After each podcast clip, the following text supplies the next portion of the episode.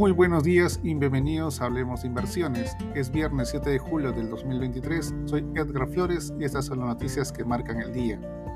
El fuerte e inesperado aumento de las nóminas en Estados Unidos, comunicado en la víspera, ha infundido cautela en los mercados. Los inversores están más convencidos de que la Reserva Federal realizará al menos dos subidas más de los tipos de interés este año, lo que amplifica el temor a una recesión en la mayor economía del mundo.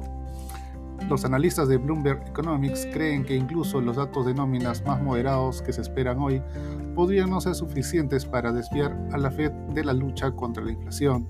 Se espera una creación neta de 225.000 puestos de trabajo en junio y una tasa de desempleo plana en el 3,7%, con un aumento en los salarios medios del 0,3%.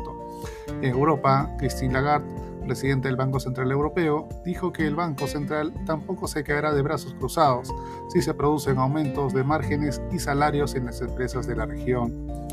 Un grupo de bancos liderado por JP Morgan y Goldman Sachs se dispone a prestar 9.400 millones de dólares para respaldar a la empresa de capital riesgo GTCR en la compra de una participación del 55% en el procesador de pagos WorldPay.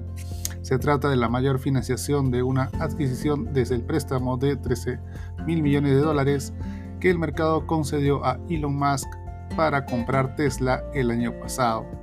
Samsung registró una caída del 96% en su beneficio operativo del segundo trimestre y un 22% menos de ingresos, su peor resultado desde el 2009.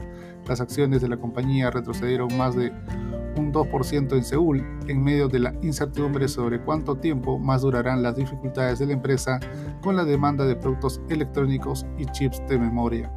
De esta forma, los principales índices accionarios de Estados Unidos presentan leves subidas, con el SP500 más 0,05%. En Europa, el índice de referencia avanza 0,12% con el CAC francés y el DAX alemán subiendo más 0,39% y más 0,48% respectivamente. En Asia, los mercados cerraron la jornada con pérdidas, con el Nikkei japonés cayendo menos 1,17%, al tiempo que el Hansen y el índice de Shanghai registraban pérdidas de menos 0,90% y menos 0,28%.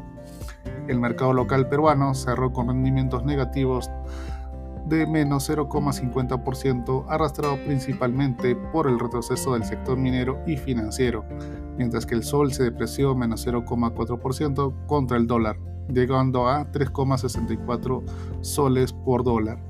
Alex Contreras, ministro del Ministerio de Economía y Finanzas, comentó que en el segundo semestre del año habrá una recuperación de la inversión privada, favorecida por la inversión no minera y proyecta un crecimiento económico de 2,5% en el 2023. Es todo por hoy, soy Edgar Flores y gracias por escucharme.